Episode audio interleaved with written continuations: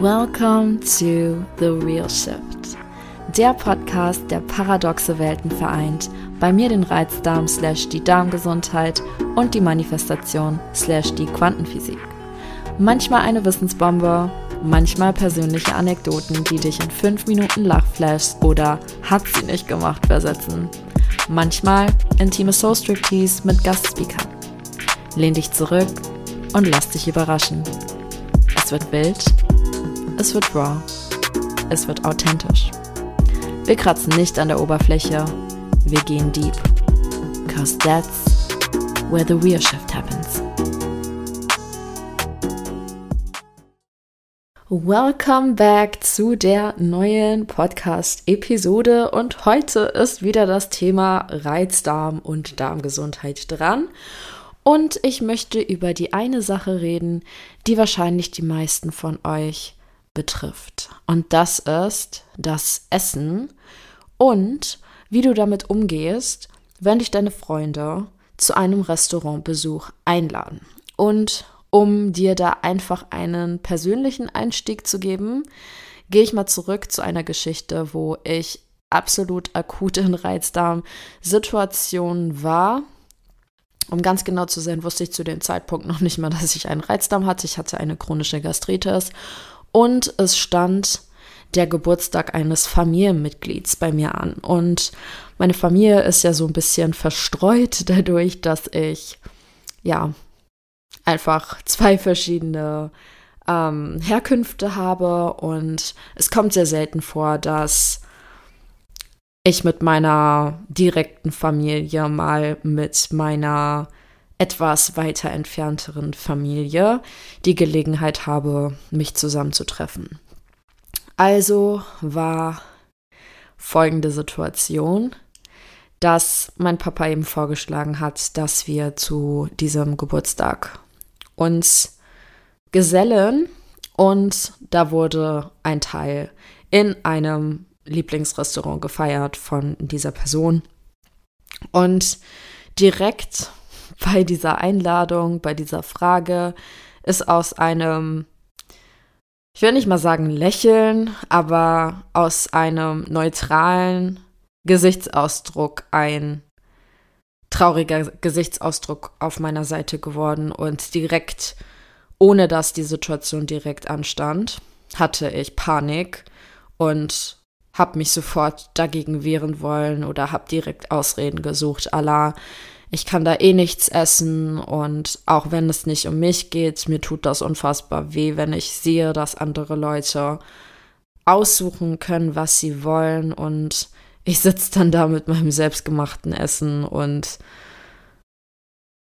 irgendwie ist das unfassbar unangenehm und ich weiß auch nicht, was die Restaurantleute denken würden und ich habe mir unfassbar viele Gedanken gemacht darum, was andere Leute über mich denken würden, sei es meine Familie direkt oder sei es, ähm, ja, seien es die Person im Restaurant. Und generell mein, mein Gefühl war einfach mulmig dabei. Und dann habe ich ein Gespräch eben mit meinem Papa geführt und gemeint, hey, guck mal, das ist mir alles unangenehm und das ist der Grund dafür. Und er hat mich vollkommen verstanden. Er meinte, ich rufe da an, ich erkläre das, dass dich da niemand drauf anspricht oder ähm, eine dumme Bemerkung macht. Ich sage der Familie Bescheid. Niemand wird dir ein schlechtes Gefühl geben oder dich mit bemitleiden oder ähm, und ja, dann war mein ursprünglicher Plan, Macaroni zu kochen, weil ich hatte zu dem Zeitpunkt mir selber ein Buch gekauft, was über Schonkost war für Magen und Darm, weil mir Ärzte ja nicht helfen konnten, alleine bei der Frage, was Schonkost bedeutet oder wie ich, wie ich da helfen kann mit der Ernährung. Und ich bin da wirklich super strikt diese verschiedenen Phasen durchgegangen. Es gab drei Phasen und ich war schon zu dem Zeitpunkt in der dritten Phase. Nichtsdestotrotz habe ich viele Dinge aus der zweiten Phase auch noch nicht richtig vertragen. Es war halt so ein bisschen Russian Roulette mäßig oder es war halt irgendwie entweder ein Glückslos gezogen oder nicht. Also generell alles unvorhersehbar. Und deswegen war mein Plan, etwas zu kochen, was ich super oft schon gemacht habe, wo ich mit so 10.000 Prozent sicher bin, dass ich das vertrage. Und das waren halt so diese super leichten Macaroni mit so einer, man kann es nicht mal Käsesoße nennen.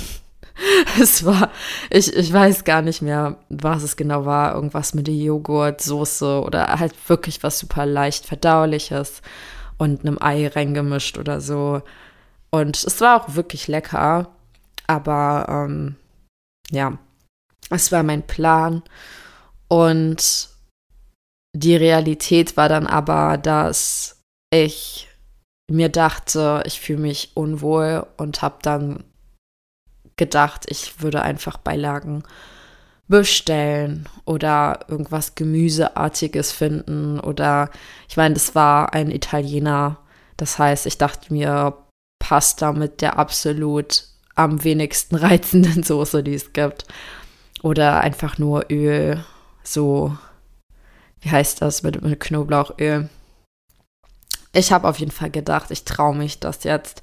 Im Endeffekt habe ich sogar Spaghetti Carbonara bestellt, weil ich einfach mir erlaubt habe, auf meinen Körper zu hören. Und das habe ich im Endeffekt auch wirklich gut vertragen, was mich überrascht hat.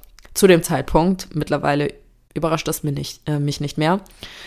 Aber ich will dir einfach ein bisschen Mut zusprechen. Das heißt, je nachdem, wo du gerade bei deiner Reizdarmzeit stehst oder bei deinen Magen-Darm-Problemen stehst, wenn du diese Einladung bekommst von deinen Freunden, von deinen Familienmitgliedern, dann stell dir folgende Frage. Und ich weiß, ich habe vorher gesagt, ich fand das unangenehm, aber stell dir einfach folgende Frage. Wie wie ich muss überlegen, wie ich es formuliere.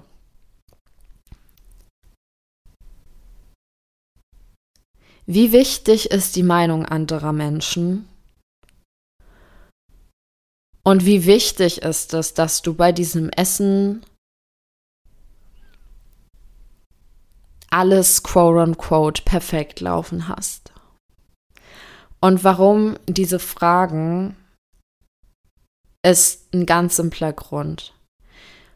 Die richtigen Menschen, die Menschen, die dich lieben, die Menschen, die dich respektieren die Menschen, die dich akzeptieren, wie du bist, die dir das Beste wollen, die auch verstehen, wenn du nicht drüber sprechen möchtest, die auch dich nicht bemitleiden für deine Situation. Denen ist das egal. Sie wollen einfach nur deine Gesellschaft.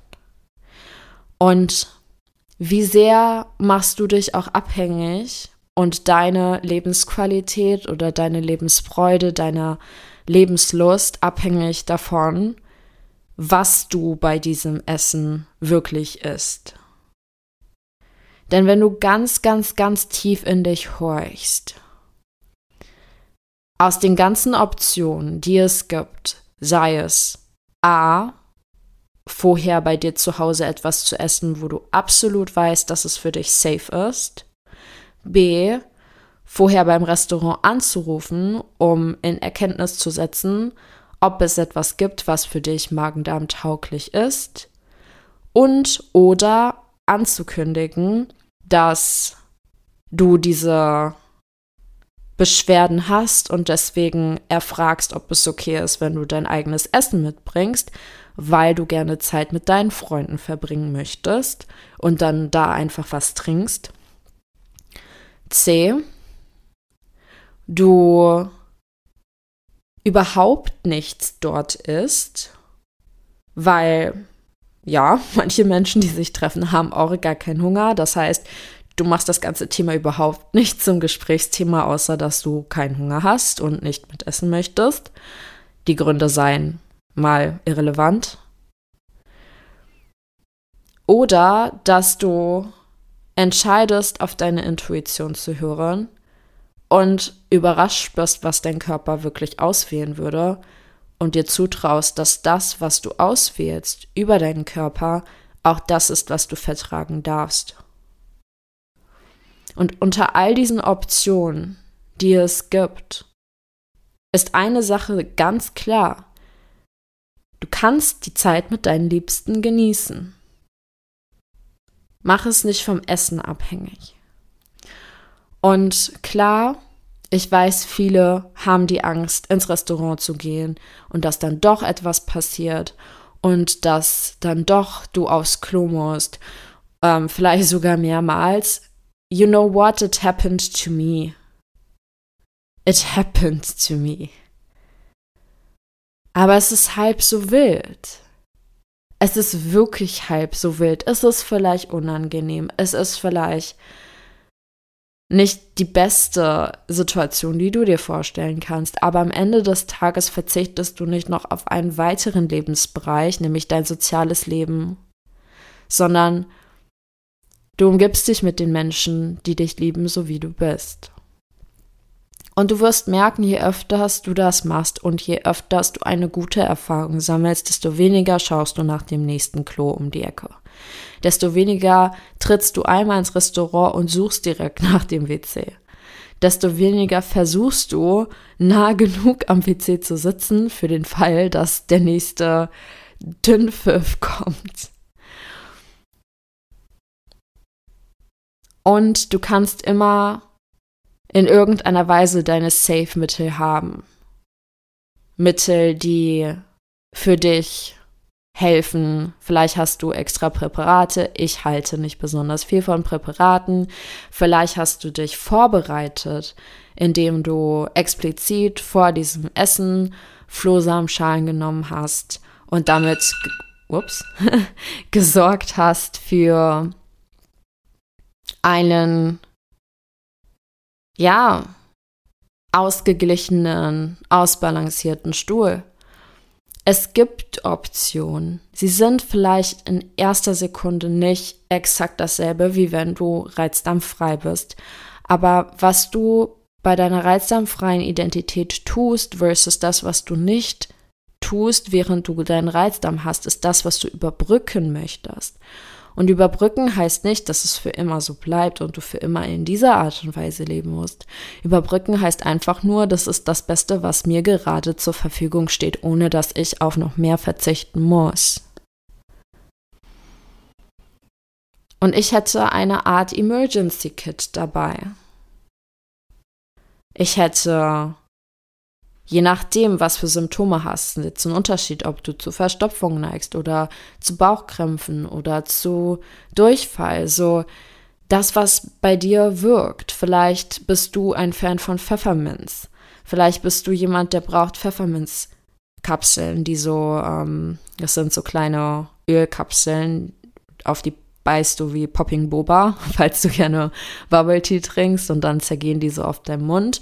Und das ist gut für Leute, die Verstopfung haben zum Beispiel. Vielleicht regt das deine Verdauung an. Vielleicht weißt du, dass du einfach vorher einen Tee trinkst und dann sind deine Verdauungssäfte stärker und deswegen kannst du generell die Mahlzeit besser verdauen. Vielleicht hast du ähm, in Richtung die, oh, das ist immer so kompliziert auszusprechen. Also ich denke an DGL. Ich komme gerade nicht drauf. Auf jeden Fall Licorice, also Lakritz, aber nicht normale Lakritz, sondern DGL, Deglycerized Licorice, glaube ich, falls ich es falsch ausgesprochen habe.